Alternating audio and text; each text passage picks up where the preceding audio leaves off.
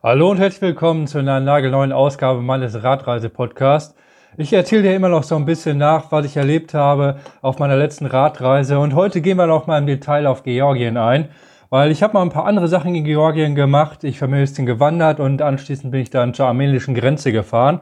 Aber einmal kurz einen Rückblick, ähm, wie es mir so in den letzten Wochen ergangen. Ich bin ja immer noch hier auf Sizilien und ich bin jetzt im Süden an der Küste entlang gefahren und ich habe da so gemischte Gefühle von Sizilien. Ähm, Einmal sind es Übernachtungsmöglichkeiten hier am Strand, die sind echt der Hammer. Das ist der Wahnsinn. Man kann hier an den Strand gehen, entweder hat man einen perfekten Sandstrand oder man hat hier grobe Klippen. Und hier gibt super viele Strände, wo halt kein Mensch ist. Das liegt aber oftmals daran, dass es hier ja sehr viel, nicht unbedingt Industrie, aber sehr viel Gewächshäuser gibt und es dann alles diese, ja, diese weißen Plastikgewächshäuser, die die Landschaft dominieren. Und ja, hinter diesen Gewächshäusern kann man dann Plätze finden, äh, wo halt keine Touristen sind, wo man dann gut übernachten kann. Also tagsüber ist dann relativ langweilig und äh, abends hat man dann super Übernachtungsplatz. Deshalb bin ich jetzt gerade am überlegen, ob ich nicht vielleicht jetzt querfeldein Richtung Norden fahren soll ähm, Richtung Palermo, anstatt weiter der Küste zu folgen. Aber da bin ich noch so ein bisschen unschlüssig. Naja, das werdet ihr aber die Tage in den Videos sehen. Ähm, aber hier sind wir ja erstmal auf einem kleinen Rückblick. Ähm, letztes Mal bin ich ja an der Küste entlang des Schwarzen Meeres Richtung Norden gefahren, von Batumi aus äh, Richtung Mestia, weil mein Plan ist es ja, wandern zu gehen und ja, der hohe Kaukasus, das ist schon eine andere Nummer als die österreichischen Alpen. Die Berge sind teilweise 5000 Meter hoch. Und was ich festgestellt habe, so Berge, das wirkt einfach nie, wenn man sich auch große Bilder anguckt, große Kunstdrucke oder irgendwelche Videos anschaut. Wenn man in den Bergen selber steht und man hat die Dimension wirklich live vor Augen und man bewegt sich in den Bergen und hat dieses räumliche Gefühl dafür, dann wirken Berge einfach viel epischer, als wenn man die auf irgendwelchen Bildern oder irgendwelchen Videos sieht. Und das ist da halt auch wieder, gerade wenn man sich auch lange die Serpentinen hochquält und dann hat man diesen riesen Koloss an Felsungetüm vor einem, der sich dann vor einem aufbaut und man sieht dann im Detail die ganzen Gletscher und man hat halt diesen räumlichen Rundumblick um sich herum, diesen 360 Grad Blick. Ja, das ist, Berge sind schon was richtig Geiles. Ja, und ein kleiner Nachteil, wenn man mit dem Rad unterwegs ist, ist natürlich, man kann halt nur dahin fahren, wo es einem die Straßen ermöglichen. Und wenn man zu Fuß unterwegs ist, hat man schon den Vorteil, man kann theoretisch fast überall hingehen. Also in den Bergen natürlich nicht überall, aber ihr wisst schon, was ich meine. Man kann die ganzen schmalen Trampelpfade gehen, man kann auf die Bergspitze klettern und ja, und deshalb hatte ich das mal angedacht. Also ich bin nach Mestia gefahren. Das war halt eine, habe ich ja letztes Mal schon erzählt, eine lange, lange Steigung, die ich da hoch hatte. Aber es war relativ, ja, gleichmäßige Steigung auf einer gut be bebauten Straße. Natürlich muss man immer wieder den Kühen ausweichen und was ich in Georgien auch das erste Mal gesehen habe, dass halt ziemlich viele Schweine auch auf der Straße rumlaufen. Die haben dann immer, das ist sehr eigenartig, so ein, ein dreieckiges Korsett oder so eine dreieckige Holzkrause aus Holz, wahrscheinlich damit die nicht durch die, durch die, ähm, ja, durch die Zäune durchlaufen. Das hatte ich so noch nicht gesehen. Und was in Georgien auch ist, die Kühe, die stehen nicht auf einer Weide, sondern die laufen frei rum. Das heißt, es ist ganz normal, dass auf der Straße, dass da eine Herde Kühe rumläuft, über die man dann zickzack durchfahren muss. Und die Kühe, die haben natürlich auch große Hörner, nicht so wie, wie man es in Deutschland kennt, wo die alle zum Teil abgesägt sind. Ja, aber Mestia. Ähm, Mestia ist eine kleine Stadt, ich würde es schon Kleinstadt nennen, die ähm, wahrscheinlich bekannt ist dafür, also bekannt in Anführungsstrichen, dass im Winter viel Ski gefahren wird. Also es ist halt so ein typisches äh, Skiresort. Äh, es gibt auch nebenan einen kleinen Flughafen und im Winter ist das halt für, ja, für Russen ist das ein be beliebtes Aus Ausflugsziel. Und da gibt's halt wirklich extrem viele Hotels und Herbergen und Restaurants.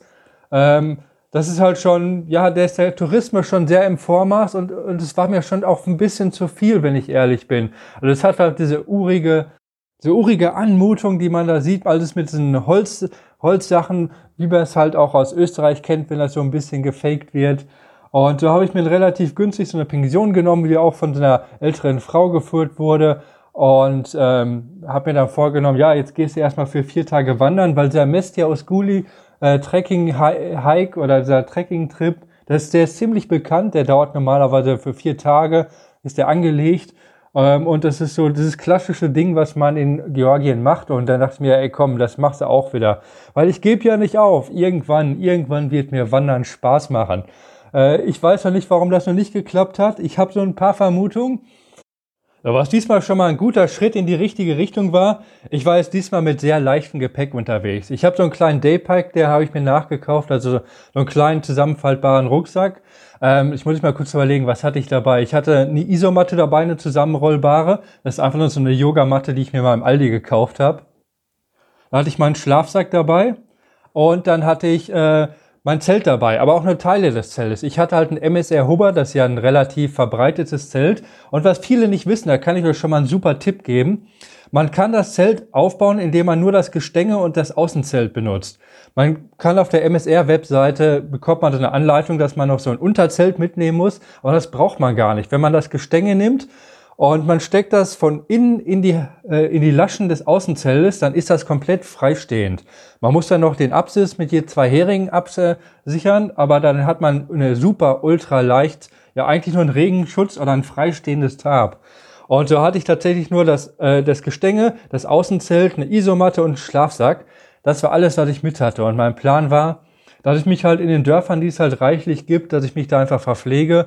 Und da gebe ich lieber jetzt mal ein, zwei Euro mehr aus und esse quasi im Restaurant oder Restaurants gibt's da halt ja jetzt nicht wirklich in den kleinen Dörfern. Hier in Mestia, in dem Startort, da gibt's natürlich Restaurants, aber nachher gibt's halt wirklich nur kleine Bauerndörfer. Ja, und da wollte ich mich dann einfach verpflegen. Ähm, das ist ja überhaupt kein Problem. Und da hatte ich halt extrem leichtes Gepäck. Und die Wettervorhersage, die sah auch ziemlich gut aus. Äh, es war, glaube ich, ja, ein bisschen Bewölkung war angekündigt, aber sonst kein Regen. Und ja, da bin ich losgelaufen und das fing direkt an dem Mistjahr, gab es eine Seilbahn, die hätte ich nehmen können, da hätte ich mir direkt mal 500 Höhenmeter gespart. Aber das hat dann noch ein bisschen an meiner Ehre gekratzt. Und da wollte ich dann doch nicht diese Seilbahn nehmen und bin dann halt da hochgelaufen und war dann erstmal zweieinhalb Stunden unterwegs durch den, ja, durch ziemlich dichten Wald. Also es gab zwar so einen ganz schmalen Pfad, aber der war zum Teil zugewachsen ähm, ja, man sah schon, die meisten Leute, die diesen Track nehmen, die haben anscheinend die Seilbahn genommen. Ich war der einzige Idiot, der halt komplett zu Fuß da hochgelaufen ist. Weil die Seilbahn kostete, glaube ich, umgerechnet vier Euro. Und, ey, vier Euro. Oh, wenn ich die sparen kann, wenn ich zwei oder zweieinhalb Stunden steil den Berg hochlaufe, dann spare ich mir doch vier Euro. Okay, das hatte ich dann aber auch geschafft und dann ging es dann oben durch relativ grüne und bewälderte Gegenden. Äh, und falls ihr die anderen Podcasts nicht gehört habt, Georgien ist von der Landschaft her echt der absolute Wahnsinn. Es ist halt sehr gebirgig, aber trotzdem extrem. Denn Georgien liegt halt sehr günstig von der Klimazone, äh, dass halt extrem viel Niederschläge gibt. Und das sorgt halt für eine extrem abwechslungsreiche Landschaft. Da folgt man meistens auf dem Track ganz schmalen Wanderfaden über grüne Wiesen entlang durch, durch Nadelbäume äh, Im Hintergrund hat man immer diese epischen Berge vor einem und das ist echt der Hammer. Also ähm, auch wenn es zum Teil im Messia einigermaßen touristisch ist, also es lohnt sich trotzdem, diesen Track zu machen. Es gibt auch relativ wenig Leute, also zumindest 2018 war das ja, glaube ich, als ich daher gewandert bin, ähm, hielt es sich also immer noch total im Grenzen. Das ist natürlich überhaupt nicht vergleichbar, wenn man jetzt in die Alpen nach Tirol fährt. Äh, das ist vielleicht ja, ein Fünfzigstel an Leuten, die da, die da wandern gehen. Und nachdem ich da ungefähr einen halben Tag schon unterwegs war, ähm, wurde es dann so langsam Zeit, dass ich dann mir was zu essen hole. Es wurde dann so langsam nachmittags und dann äh, muss ich dann so ein bisschen in das nächste Dorf musste ich dann absteigen. Ich schätze mal, das war vielleicht so ja so ein 200 Leute, die da gewohnt haben, also schon ein größeres Dorf. Und als ich dann da runtergegangen bin, das waren halt schon ein paar Höhenmeter, bin ich halt über so grüne Wiesen gegangen und da waren ein paar Leute, die sahen so aus, als ob die Holz gemacht haben, als ob die Holz geschlagen hatten. Und die hatten was super Spannendes dabei. Die hatten, ähm, das waren große Holzschlitten, also bestimmt vier Meter lang. Ähm, also es war Sommer, es war kein Schnee, aber trotzdem ohne Räder, sondern nur mit großen ja, Baumstämme als Holzkufen, Kufen, die dann auch an der Front, die nach oben gebogen waren. Und davor waren also zwei fette Ochsen gespannt und die haben die dann voll geladen und dann, als ich dann weiter runtergelaufen bin, sah man dieser Weg, der war so richtig, das war so ein Hohlweg und man sah die ganzen Spuren und irgendwann höre ich dann auf einmal ein riesen Geschrei von mir und da kamen die von hinten angebrettert und da war dann also diese großen Baumstämme da drauf und die haben dann dieser Schlitten äh, wurde dann gezogen von den zwei Ochsen und da war dann halt so ein ja, so ein junger Mann da drauf mit so einer Peitsche und das sah richtig cool aus. Da hatte ich richtig Bock da mitzufahren. Der hatte so riesen Gerümpel und Getöse dann diesen Berg runtereiert. Das war richtig cool. Weil es ist wahrscheinlich auch nicht möglich, äh, in dieser Gegend halt mit dem Auto zu fahren. Da müsste ihr wahrscheinlich schon ein sehr offroad-taugliches Quad haben. Äh, mit dem Jeep wäre es nicht möglich, diesen Weg hochzufahren. Also es war extrem steil und es war halt dieser Schotterweg, den man jetzt wahrscheinlich aus den von den deutschen Wäldern kennt. Und es war ein extrem zerfluchter Hohlweg, wo es halt ja Kluften gab und da kann man wirklich nur mit dem Ochsengespann herfahren. Und Räder taugen da einfach auch nicht. Deshalb, ja, das ist wahrscheinlich diese Schlitten. Und wahrscheinlich hat es auch nicht besser gemacht, dass die mal mit diesem Schlitten da durchfahren, weil der macht den Weg ja auch nicht besser. Ja, aber auf jeden Fall bin ich dann in diesen Dorf rein und da waren halt so Bauerndörfer. Und als ich dann da unten ankam, äh, da, da winkte auch schon die erste Frau, die winkte schon, die hatte halt so klassisch, wie man sich das vorstellt, so ein Kopftuch auf, ey, äh, möchtest du was essen hier, komm mir vorbei. Ich so, ja klar, super. Und dann hat die mich dann äh, auf diesen Bauernhof geführt und dann ins Wohnzimmer und da war dann so ein Tisch und dann haben die mich mit Essen vollgestopft. Da habe ich so viel gegessen und ähm, da saß ich, da haben mir noch Wein angeboten. Und man sah immer, wie die Kinder dann so hinter der Tür vorlugten und trauten sich nicht so zu gucken, aber waren halt neugierig, was da für ein fremder Mann da sitzt, weil ich saß halt mitten bei denen im Wohnzimmer. Und anschließend haben die mir noch Essen eingepackt. Äh, so, da, ach, boah, wenn ich noch zurückdenke, dann tut mir mein Magen, mein Bauch schon wieder weh. So viel Essen war das. Ich habe dann, glaube ich, dann sechs Euro dafür bezahlt. Äh, also für eine komplette Mahlzeit mit, äh, mit ja, Vorspeise mit frischem Obst aus dem eigenen Obst und Gemüse aus dem eigenen Garten, mit Salat, mit äh, irgendwelchen Bohnenkram und mit Fleisch und anschließend gab es noch einen Nachtisch und dann gab es noch selbstgemachten georgischen Wein und dann haben die mir noch Brot eingepackt. Also richtig geil.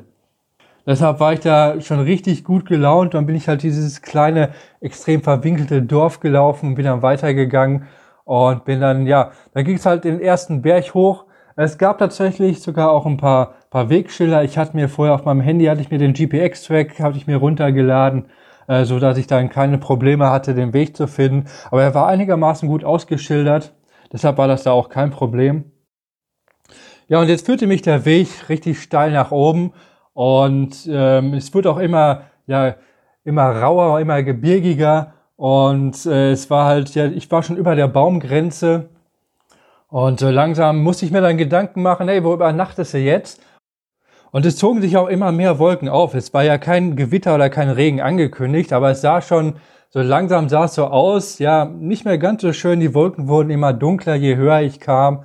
Und äh, Gewitter im Gebirge, ihr wisst es selber, ist das uncoolste überhaupt.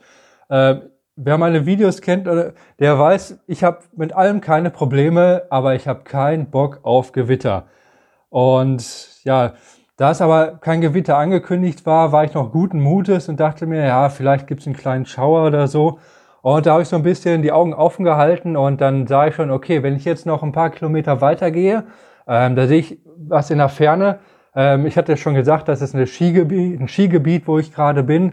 Und ja, da gab es einen Lift und eine Liftstation oben und da dachte ich, ey, das ist doch geil. Da gehe ich oben auf diese Liftstation.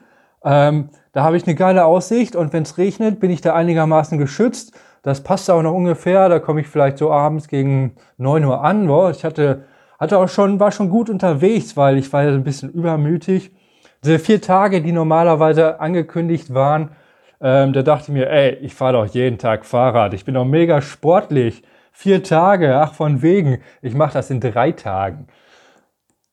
Ja, und vielleicht kommen wir mal kurz so einen kleinen Rückblick. Vielleicht könnte das so langsam das der Punkt sein, weil mir Wandern nie so Spaß macht, weil ich mich immer so ein bisschen übernehme, weil ich halt beim Wandern immer an mein Limit laufe, weil ich oftmals auch viel zu viel Gepäck dabei habe, ähm, obwohl ich es eigentlich besser wissen müsste und ich mir denke, ah komm, das geht noch. Oder im Gegensatz zum Radfahren beim Wandern, es gibt ja nie Erholungsphasen. Ähm, beim Radfahren, da fahre ich den Berg hoch, ist anstrengend und fahre ich bergab, dann kann ich mich erholen. Fahre ich mal ein bisschen auf der Ebene, kann ich runterschalten und ich kann viel energiesparender fahren und der Körper, der kann dann sich in der Zeit auch wieder erholen. Äh, beim Wandern gibt's das halt gar nicht. Wenn ich halt einen großen Rucksack auf dem Rücken habe, selbst wenn ich bergab gehe, äh, ist das immer noch anstrengend. Und wer richtig steil schon mal bergab gegangen ist, der weiß, dass das teilweise ja vielleicht nicht von der Erschöpfungsgrad her anstrengend ist, aber es ist doch eine, schon eine Herausforderung, richtig steil bergab zu gehen. Und vielleicht ist das ein, einer meiner Fehler, die ich mache, dass ich halt immer zu sehr am Limit laufe und viel mehr Pausen machen müsste. Ähm, ja, und das könnte ein guter Grund sein, dass mir Wandern nie so Spaß macht, dass ich einfach mal wirklich knallhart sagen müsste, okay, heute laufe ich jetzt mal nur 15 Kilometer. Weil mir ist auch immer passiert, dass mir die Füße wehtaten. Ähm, nur mal noch kurz einen kleinen Abschweif zu machen. In der Corona-Pause, die ich hatte, als ich halt von Indien zurückgekommen bin, ähm, da hatte ich ja den Plan jetzt, okay, ich habe kein Fahrrad, jetzt gehst du demnächst wandern, jetzt fährst du, gehst du demnächst in die Alpen, wenn das so ein bisschen möglich ist. Und da habe ich extrem viel ja, mich darauf vorbereitet, Probe gewandert. Ich bin halt im Sauerland, bin ich extrem viel gewandert. Ich bin den kompletten Rotersteig gewandert. Ähm, ich bin den Höhenfluch, das ist auch ein ziemlich cooler Wanderweg, den ich gewandert bin. Ich habe angefangen zu joggen. Ich habe Tagestouren gemacht, in denen ich mal irgendwie sonntags äh, für 30 Kilometer gewandert bin. Und ja, unter anderem mit dem Hintergrund, weil ich festgestellt habe, mir taten immer die Füße weh. Und ich habe es ausprobiert. Ich habe so richtig massive, stabile Wanderschuhe. Die habe ich ausprobiert. Ich habe mir äh, gut gefederte Trekking-Schuhe geholt. Ähm, aber es, mir taten immer die Füße weh. Und ich hatte gehofft, vielleicht ist das auch so wie beim, ja, wie beim Radfahren, dass ich irgendwann dann, der Hintern, der gewöhnt sich an den Sattel. Vielleicht gewöhnt sich die Füße so ein bisschen irgendwann an die Schuhe. Aber der Effekt ist nie eingetreten. Selbst als ich fast zwei Monate nach der Vorbereitungsfahrt nach der Vorbereitungszeit, wenn ich Österreich gewandert bin, mir taten jeden Tag die Füße weh. Es war immer körperlich unangenehm. Und das ist halt ein Effekt, der beim Radfahren bei mir fast nie mehr auftritt. Also wenn ich halt jetzt nicht an meine körperliche Grenzen gehe, wenn ich halt gemütlich meine 50 Kilometer fahre, das merke ich gar nicht. Da bin ich abends nicht erschöpft, weil ich kann mittlerweile mich gut einteilen, meine Kräfte gut einteilen. Da weiß ich halt, wie weit ich gehen kann. Und beim Wandern ist halt immer körperlich eine Herausforderung. Ich habe immer Schmerzen. Äh, der Rucksack drückt auf meine Schultern, meine Füße tun weh und es ist immer unangenehm. Deshalb, wenn ich mal eine nächste Wanderung starte, sollte ich vielleicht mal versuchen, es ruhiger anzugehen, weniger Kilometer machen, wirklich versuchen, das Gepäck zu minimalisieren, auf ultra leicht zu gehen. Vielleicht macht es dann Spaß. Ja, aber kommen wir wieder zurück zu Georgien. Mein Ziel war, ja ungefähr nur drei, vier Kilometer zu wandern zu dieser, äh, zu dieser äh, Bergstation, zu dieser Liftstation, weil da kann ich mich halt unterstellen. Das war halt so ein modernes Ding in so einem, so einem futuristischen Design, die die ja öfter haben, äh, mit so modernen Formen, alles aus Stahl.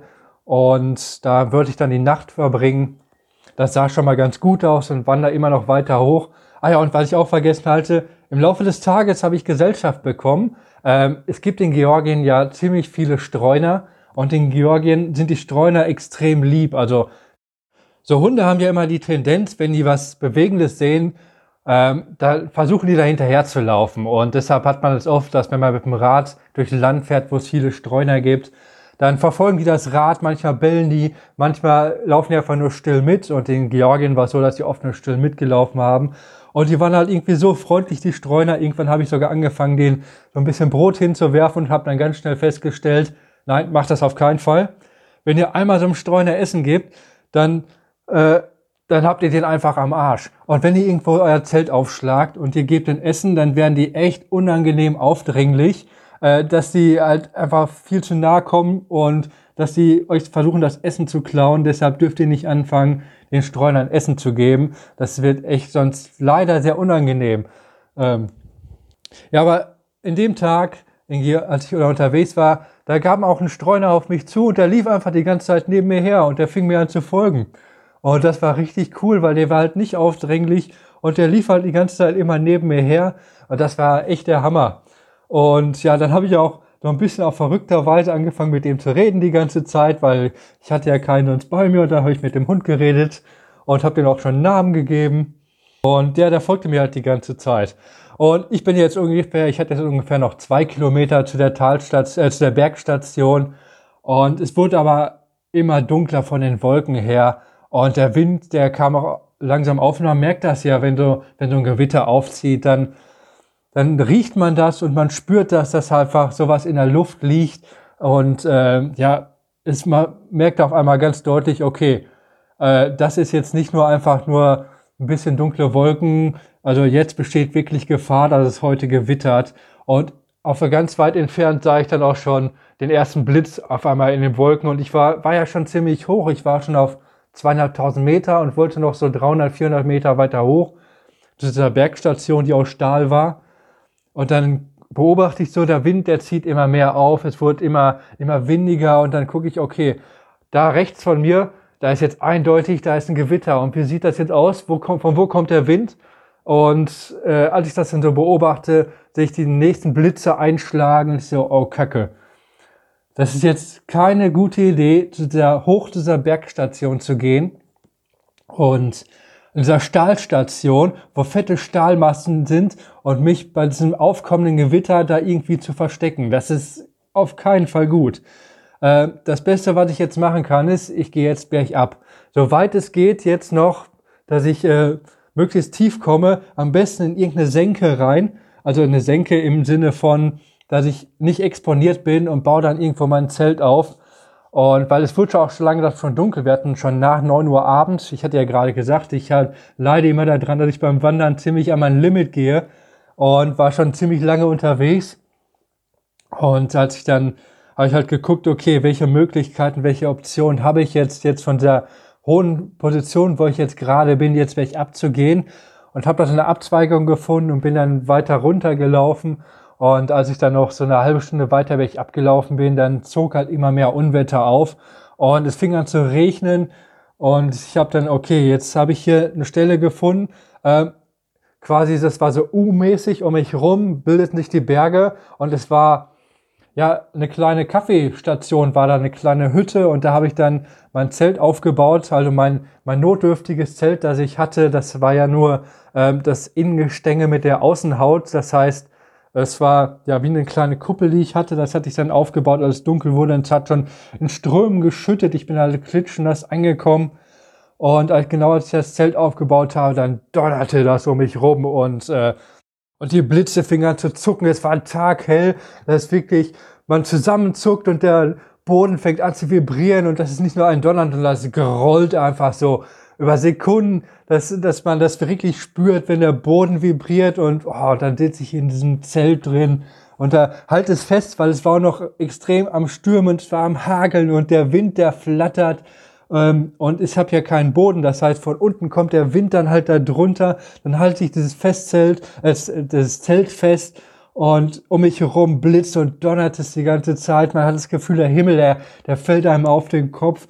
Und man fängt an zu denken, okay, jede Sekunde zwischen Blitzeinschlag und Donnergeräusch sind es 300 Meter Entfernung und dann zählt man mit, man hat diesen Blitz und dann donnert es äh, zwei Sekunden später so, okay, das waren, das waren jetzt 600 Meter.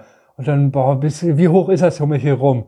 Und man denkt man, so, ich packe jetzt diese Alustangen an. Äh, das ist auch kein gutes Ding und man geht alles im Kopf, was man von Gewittern weiß. Äh, ich muss mich jetzt möglichst zusammenkauern, beide Füße nah zusammen, dass wenn der Blitz im Boden einschlägt, dass der nicht groß durch mein durch meinen Körper durchgeht. Ich habe meine Isomatte nochmal zweimal genommen und habe mich dann da drauf gehockt und dann hocke ich da für ja eine halbe Stunde und denke so, so eine Scheiße aber auch. Und ich war auch mega hungrig, weil ich den ganzen Tag unterwegs war. Und dann überlegt man so, soll ich wirklich oben bleiben? Macht das jetzt Sinn? Oder soll ich jetzt weiter ins Tal gehen, wie sieht das aus? Und dann guckt man auf dem Handy nach der Wettervorhersage, äh, wie lange, wann ziehen die Wolken vorbei? Und man hat aber nur ganz schlechtes Netz, weil man oben auf den Bergen ist, man hat nur ganz schlechtes Edge ähm, und man verbraucht eh schon, weil weil ich keine SIM-Karte hatte, man verbraucht dieses teure Datenvolumen und dann guckt man, das lädt so langsam und dann sieht man, dass, oh nee, das dauert noch ewig und ja, irgendwann, dann gibt man auf, da denkt man sich, ja, was soll ich machen, wo? ähm, ich kann mich jetzt hier zu Tode ängstigen oder ich kann es jetzt einfach abwarten. Also ich kann eh nichts dran ändern. Entweder schlägt der Blitz in mich ein oder er tut es nicht und dann habe ich mich da hingehockt und habe einfach mein Kachapuri, mein Brot gegessen, das mir halt mitgegeben wurde und habe dann abgewartet. Um mich rum schlägt immer noch der Blitz ein und es ab und zu hört das Gewitter mal kurz auf, aber man hat das Gefühl dann, man hat dann wie in so einem Zyklop, dann ist man im ruhigen Auge des Sturms und dann fängt es wieder an. Und ja, irgendwann habe ich dann aufgegeben, habe mich dann in meinen Schlafsack gelegt, habe mich dann hingelegt, Ähm, ich war halt immer noch klitschnass. Ich hatte natürlich keine Klamotten zum Wechseln mit und bin dann irgendwann doch eingedöst. Und am anderen Tag wache ich dann auf morgens und es nieselt immer noch leicht. Man steckt so den Kopf raus und hat halt dann diese geile Aussicht vor sich und man ist froh, ey, der Blitz hat mich nicht getroffen. Geile Scheiße. Ja, super gut. Aber ich bin halt mega müde und war dann überlegen, so, was machst du weiter? Und ich habe dann auch festgestellt, dieser D-Pack, dieser kleine Tagesrucksack, den ich habe, weil ich halt so extrem vollgestopft hatte mit allem, was ich dabei hatte, ähm, der war dann halt eingerissen und guckt dann auf die Wettervorhersage und anstatt dem angeblich ja, nur ein bisschen bewölkt, war dann auch für die nächsten zwei, drei Tage war extrem schlechtes Wetter angekündigt. Und dann habe ich mir überlegt, okay, ja, dieses Wandern, lassen wir das einfach. Aber mache ich jetzt nicht diese, diese zwei Tage, die ich jetzt noch weiter unterwegs wäre nach Uskuli. Äh, ich gehe jetzt wieder zurück. Das war ja eine interessante Erfahrung. Ähm, ich werde jetzt zur nächsten Straße wandern und dann werde ich jetzt einfach per Anhalter werde ich zurückfahren, wo ich halt mein Fahrrad deponiert habe und fahre wieder mit dem Fahrrad, wie ich das für vernünftigen Menschen gehört, ich mit dem Fahrrad weiterfahren. Hab da mein Zelt zusammengesucht, oder zusammengebaut und stell fest, der Hund, der mich gestern, der mir gestern gefolgt ist, der ist immer noch da. Super guter Typ. und da habe ich mich mega drüber gefreut und ja, bin dann wieder bergab gelaufen, bin dann ja, noch zwei, drei Stunden bin ich abgelaufen bis zur nächsten Hauptstraße. Und da hat es auch gar nicht lange gedauert. Ich musste nicht meinen Daumen raushalten. Da hielt dann so ein, ja, so ein LKW-Fahrer hielt an und fragte, ob ich mitfahren wollte, äh, weil ich bin halt auf dieser Hauptstraße gewandert. Und der hat mich dann mitgenommen bis nach Mestia. Und da habe ich dann, bin ich wieder in der Pension, bin ich da, ja, zufrieden angekommen und hatte meine zwei Tage Wanderstour, ähm, die mal wieder ein schöner Griff ins Klo war und ich bin dann noch einen Tag in Mestia geblieben und bin dann weitergefahren nach Uschguli. Ähm, da war ich dann in anderthalb Tagen, bin dann durch diese atemberaubende Landschaft gefahren, äh, mit dem Rad halt. Und Uschguli ist natürlich äh, eine extrem urige Stadt. Das ist halt alles aus Bruchsteinen gebaut, im Gegensatz zu Mestia, was halt sehr modern ist. Ähm, ist das halt wirklich so eine so ein kleines Bergdorf. Man kommt sich vor wie so ein Dorf bei Skyrim. Äh, so sah das ungefähr aus. Wenn man, ich bin da spät abends hingekommen, bin ich da angekommen und dann sieht man halt, wie, ja, das sind Kühe und da ist halt so eine Bauersfrau mit Kopftuch, die da mit so einem Schemel davor sitzt und die Kühe von Hand melkt. Und man kommt sich da halt vor, wie so, ja, wie in so einer Zeitreise nochmal zurück, wenn man sich so alte Historienfilme anguckt. Äh, so, und dann hatte ich aber vorgehabt, äh, jetzt nicht in dem Ort zu übernachten. Das hätte ich da auch machen können. Und dann bin ich halt durch den Ort noch durch, habe dann auf der Wiese mein Zelt aufgeschlagen ähm, und wo ich wahrscheinlich einen der epischsten Sonnenuntergänge hatte. Ähm, und wurde dann natürlich auch erstmal direkt wieder von Kühen überrannt. Das heißt, morgens war um mein Zelt eine riesen Kuhherde, die um mich rumstand und ja, mein Zelt angestupst hat. Und jedes Mal, als ich meine Sachen dann auf mein Fahrrad gemacht habe, kamen die immer an und haben da meine Klamotten abgeleckt. Und ja, am nächsten Tag, also an dem Tag jetzt, ähm, da hat es sich gelohnt, dass ich halt diese ewig lange Auffahrt hatte, dass ich halt anderthalb Tage oder fast zwei Tage lang hier hochgefahren bin und weil ich hatte die epischste Abfahrt meines Lebens. Ähm, es war jetzt 60 Kilometer, war es nur bergab und es waren ich glaube, ich habe 3300 Höhenmeter war ich auf der Höhe und es ging auf 200 Höhenmeter runter. Äh, es war ein total verblockter Wanderweg, den ich dann runtergefahren bin mit meinem heftigen Gepäck, mit meinen fast 50 Kilo, bin ich dann komplett runtergefahren und ich hatte so einen Mordspaß. Ähm, ich habe auch noch andere Radreisende getroffen und die waren so am Fluchen, weil die halt in Schritttempo da hochgefahren sind, weil die hatten wahrscheinlich jetzt ähm, keine große Mountainbike-Erfahrung, die wissen, die fahren halt passiv auf dem Rad. Also das sind halt die Leute, die hocken sich dann aufs Rad und dann lassen sich die vom Rad fahren und die fahren nicht mit ihrem eigenen Körpergewicht, weil man muss das, sein Körpergewicht, auch wenn man ein schweres, befucktes Rad hat, man, wenn ein Hüppel kommt oder wenn ein Stein kommt, dann entlaste ich das Rad und dann drücke ich mich in die Kurven und dann bewege ich mich halt einfach auf dem Rad und dann macht das extrem viel aus, wenn ich halt meine 80 Kilo Körpergewicht, wenn ich damit mein Rad lenke und wenn ich dann halt aktiv auf dem Rad sitze, dann kann ich auch mit so einem Reiserad einigermaßen sportlich fahren, ohne dass man Angst haben muss, dass das direkt kaputt geht. Ja, und dann bin ich halt weitergefahren und mein nächster Stopp, den ich gemacht habe, äh, das war dann in Kutaisi. Da habe ich mir dann nochmal ein richtig schönes Hostel gegönnt, wo ich noch mal ein paar andere Reisende getroffen habe. Das war eigentlich auch super nice. Und jetzt muss ich langsam die erste richtig, richtig große Entscheidung auf meiner Tour treffen. Ähm, weil mein Plan ist ja, ich möchte irgendwie um die Welt fahren, aber wie ich das jetzt genau mache, das stand noch nicht fest. Und ich hatte jetzt zwei Optionen eigentlich. Ähm, Option A ist, ich fahre Richtung Osten. Ich fahre vom Georgien aus weiter nach Aserbaidschan, dann durch das Kaspische Meer, Kasachstan, äh, Pamir Highway, äh, viel nichts, die Mongolei und fahre da aus Richtung weiter ähm, ja nach Japan. Also das wäre halt die Option A, wo ich halt geile Natur habe, wo, wo ich viel für mich alleine bin. Und das wäre die eine Option. Die andere Option ist die südliche Route.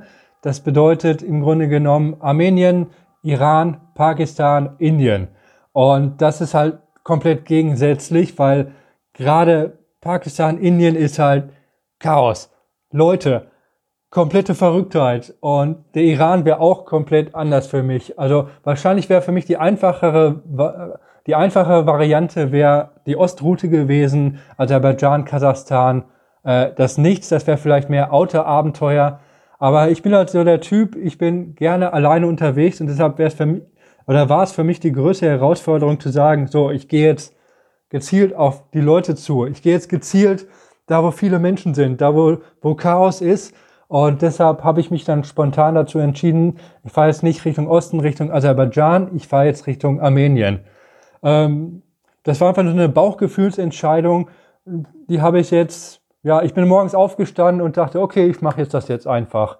Ähm, und deshalb will ich auch so langsam Georgien zum Ende bringen. Und nächstes Mal geht es dann mit Armenien weiter. Ähm, Armenien, schon mal ganz vorweg, da braucht man zum Glück auch kein Visum. Als Deutscher mit dem deutschen Pass kann man für 180 Tage im Land bleiben. Das gilt natürlich nur vor Corona. Jetzt ist natürlich alles anders. Bezieht, sich natürlich alles, was ich sage, auf 2019, als ich noch problemlos verreisen konnte.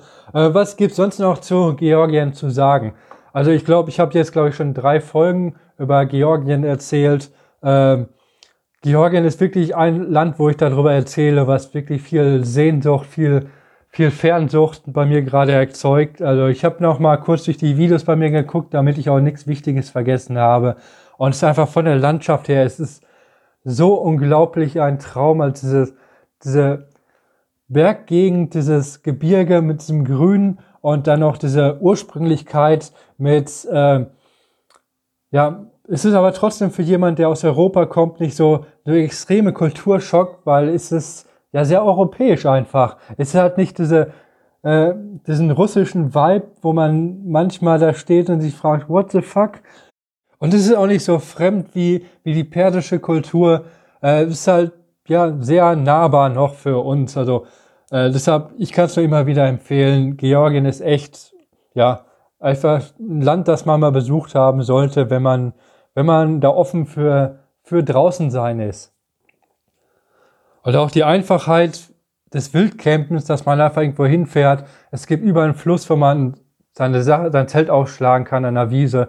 Die Kühe fressen die Wiesen kahl. Ah, das ist einfach so ein Traum. Also, ich wiederhole mich jetzt noch, aber für Georgien kann ich nur absolut eine Reiseempfehlung ausgeben. Also, solltet ihr unbedingt mal hinfahren. Natürlich gilt hier auch, wie in jedem Land, äh, wenn die Leute merken, dass ihr Tourist seid und ihr wollt zum Beispiel ein Taxi nehmen, dann wenn ihr einfach in ein Taxi geht und ihr akzeptiert den ersten Preis, dann zahlt ihr doppelt so viel. Äh, mir ist auch einmal passiert, es gab an der Straße gab es oftmals, als ich halt Richtung Süden gefahren bin, da bin ich mehr der Hauptstraße gefolgt, äh, gab es immer so Männer, die haben in großen Töpfen auf dem Feuer, haben die Maiskolben verkauft. Und da bin ich zu einem so hin und da dachte ich mir, boah, das probierst du erstmal aus, weil das hatte ich mal gesehen, holste so einen Maiskolben und ich weiß den Umrechnungskurs nicht mehr, die haben ja Lari in Georgien und ich sollte umgerechnet für zwei Maiskolben fünf Euro zahlen. Der hat mich wahrscheinlich gesehen und hat gedacht, so beim Ausländer probiere ich das mal. Und dann habe ich gesagt, nee, danke, lass mal stecken. Bin dann 500 Meter weitergefahren zum nächsten und habe dann 25 Cent für zwei Maiskolben bezahlt. Die schmeckten aber trotzdem nicht, weil es waren einfach Maiskolben, die äh, zwei Stunden im kochenden Wasser waren. Da kam ein bisschen Salz drauf und das war's dann. Also das war jetzt nicht so der Hammer. Aber da muss man halt gucken. Äh, und es kann auch schon mal sein, wenn man in ein Geschäft geht und es gibt dann zwei Sorten Tomaten, ähm, ich sag mal, die günstigen, die nicht so schön aussehen und da gibt es die teuren Tomaten. Wenn man Ausländer ist, dann wird einem, auch wenn man die günstigen nimmt, dann wird einem einfach der Preis für die teuren bezahlt. Und es wird dann so getan, als ob die kein Englisch sprechen. Ähm, aber wenn das dann so um Beträge sind, wo es dann um 10 Cent gibt, dann dachte man, ey, komm, lass gut sein. Weil wenn das Durchschnittseinkommen irgendwie von einem Georgier bei 400 Euro liegt, äh, hey, dann zahlt man einfach manchmal ein bisschen mehr. Äh, Nochmal auf die Taxis zurückzukommen, da gibt's wie fast in jedem Land, da gibt's halt Apps für, da zahlt man halt ein Apfel und ein Ei, wenn man Uber oder das Äquivalent, was es in dem Land gibt, das man halt benutzt. Oder man diskutiert ein bisschen und dann zahlt man beim Taxi halt einfach nur mal die Hälfte. Aber das sind halt die Standardsachen, die halt in jedem Land gelten. Außer vielleicht für Norwegen. Da haben die Leute wahrscheinlich Mitleid, weil die wissen, äh, dass man einfach eine arme Sau ist und dass man für eine Dose Bier vier Euro, dass das halt viel, viel für einen ist. so, was gibt's nächstes Mal? Nächstes Mal geht's in Armenien weiter. Armenien ist so ein Land, das ich auch so gar nicht auf dem Schirm hatte. Das Einzige, was ich von Armenien weiß, ist natürlich, dass System of a Down daherkommt. Ich hatte das erste Mal, dass ich mich aktiv um Visum kümmern musste, was auch so ein bisschen tricky war, um das Visum für, Visum für den Iran. Und ja, ich hatte auch ein paar negative Erlebnisse und ich hatte auch ein sehr positives Erlebnis, weil ich da halt meine Iran-Reisebekanntschaften getroffen habe, aber da kommen wir dann nächstes Mal zu. Ähm, ja, und sagen wir mal, es gab Höhen und Tiefen in Armenien in mehreren Sinnen. Oh, da kommen wir mal zum Ende schon. Ähm, Gibt es noch irgendwas Neues? Also ich werde ja jetzt hier immer noch in Sizilien weiterfahren und ähm, ich wollte erst eine Umfrage machen, ob ihr, ob ich lieber nach Sardinien fahren soll oder soll ich nach Festland fahren, aber das kann ich mir knicken, weil ich habe so viele Hinweise bekommen, fahr nach Sardinien, fahr nach Sardinien. Deshalb werde ich das mal probieren. Das hängt natürlich davon ab, ob das möglich ist äh, mit der aktuellen Corona-Situation. Jetzt gerade Stand 21.04. Da sieht es jetzt gerade so aus in Italien, dass fast alles in Italien orangene Corona-Zone ist. Das bedeutet, offiziell darf man nur, wenn man einen triftigen Grund hat, von Zone zu Zone, also von äh, jetzt auch von äh, Sizilien nach Sardinien, darf man nur wechseln, wenn man da einen guten Grund für hat, nicht aus touristischen Gründen. Ähm, und vielleicht ändert sich das ja noch, bis ich in Palermo ankomme. Das wird sich dann zeigen. Es wurde auch immer, kam immer der Hinweis, fahr nach Korsika. Ähm, und da bin ich so ein bisschen skeptisch, ob, weil ich glaube, dann nach Frankreich über zu wechseln, ist wahrscheinlich nicht so einfach. Und man muss, glaube ich, auch gerade dann in eine Quarantäne. Und ähm, ja, das werde ich mal gucken. Also das, da bin ich noch sehr unschlüssig, obwohl das schon, wenn das möglich wäre, halt, lass mir mal Corona außen vor, wäre das ziemlich cool, wenn ich nach Sardinien fahren würde, ähm, anschließend nach Korsika und dann nach Frankreich und dann, ja, da müsste ich halt nicht durch die Schweiz zurückfahren weil ich war ja schon in Österreich, ich würde halt gerne durch ein anderes Land fahren, aber Schweiz ist halt sehr teuer. Äh, deshalb würde ich halt ungern durch die Schweiz fahren. Und deshalb, warum nicht durch Frankreich zurückfahren? Das wäre auch cool. Es ist halt lange her, dass ich in Frankreich gefahren bin, äh, halt auf meiner ersten Tour, als ich nach Portugal gefahren bin. Deshalb wäre das schon eine nette Sache. So, dann habe ich noch eine Musikempfehlung für euch, weil ich auch gerade, als ich durch Georgien gefahren bin, viel gehört habe. Und zwar ist das Taiman Gardner. Ähm, die Frau ist eine Ukulelistin. Ist das ein Wort? Also sie spielt Ukulele. Und das Problem mit der Ukulele ist, dass es extrem viele Sachen gibt, die entweder total cringer Hawaii-Scheiß sind, oder es ist halt ein Witzinstrument, oder es wird einfach nur extrem viel geübt und dann werden Cover gespielt. Es gibt extrem wenig Musik auf der Ukulele, Ukulele, wo man sagen muss, okay, das ist jetzt ernsthafte Musik.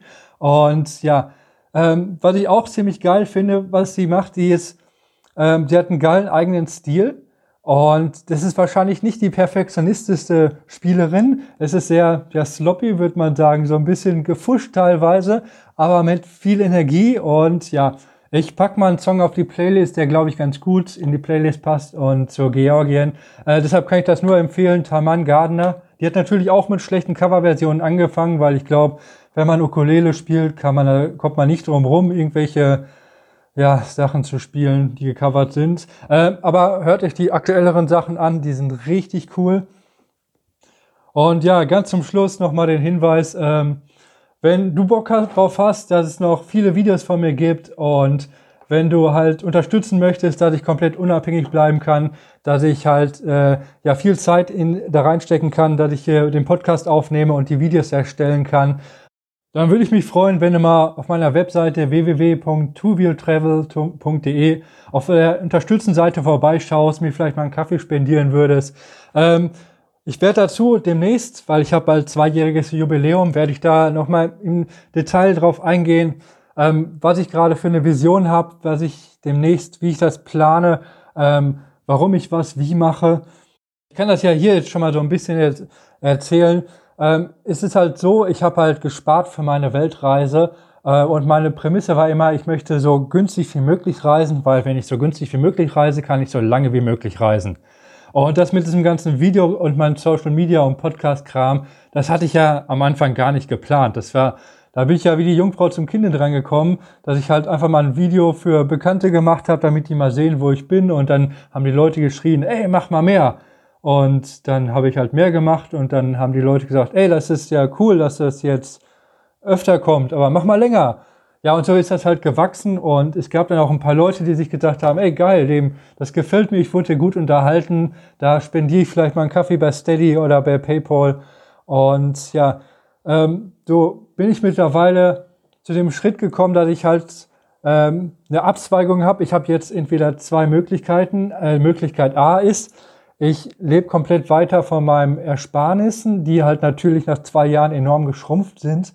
Ähm, und ich mache jetzt halt den minimalen Weg, dass ich halt so Videos und äh, Podcasts und sowas nur nebenbei mache ähm, und gucke einfach, wie weit ich damit komme. Oder ich gehe den anderen Weg, dass ich sage, ich stecke jetzt mehr Zeit und Energie da rein, dass ich zum Beispiel auch meine neue Kamera kaufe. Ähm, was aber für mich der Hauptkostenfaktor ist, dass ich mir halt mein Zimmer gerade nehme, gerade jetzt zu Corona wo ich mich hinsetze und die Videoschneide im Podcast aufnehme und ähnliche Sachen. Ähm, ja, dass ich halt mehr Zeit und Energie da reinstecke und hoffe, dass vielleicht ein paar Leute sagen, ey, ich finde cool, was du machst, ich spendiere dir einen Kaffee. Und ja, dass ich halt den Weg gehen kann. Ähm, dazu werde ich aber noch im Detail viel erzählen, weil ähm, ich hoffe einfach, dass ich das anders machen kann wie die meisten Leute, dass ich halt auf Werbung verzichten kann, dass ich auch auf Product Placements verzichten kann. Ich weiß, das ist marketingtechnisch nicht schlau, ähm, aber ich habe da eine Vision und die werde ich euch halt in ein, zwei Wochen werde ich euch die erzählen. Da werde ich halt ausgiebig nochmal einen Livestream zu starten. Naja, also falls du mich unterstützen möchtest, ich würde mich darüber freuen. Äh, jeder Euro, der sorgt dafür, dass ich länger reisen kann und dass ich mehr Zeit und Energie in ja, Videos und Podcast stecken kann. Und das Ziel ist auch, dass der Podcast dann demnächst regelmäßig zum festen Termin kommt, weil im Moment muss ich dem halt unter den Videos so ein bisschen unterordnen. Ähm, weil ja, mir fehlt einfach ein bisschen die Zeit dazu und Zeit kann ich mir halt kaufen, indem ich mir ein Zimmer nehme, wo ich Internet und Strom habe. Aber da gehe ich nochmal im Detail auf in den Livestream. Äh, jetzt habe ich schon wieder viel zu viel davon erzählt. Naja, also ich danke auf jeden Fall, dass du zugehört hast. Ähm, und ich hoffe mal, dass wir noch viel gemeinsam erleben werden. Und ich sag mal, ciao, bis nächste Woche oder in zwei Wochen oder wann ich immer dazu kommen werde, diesen Podcast aufzunehmen. Ciao.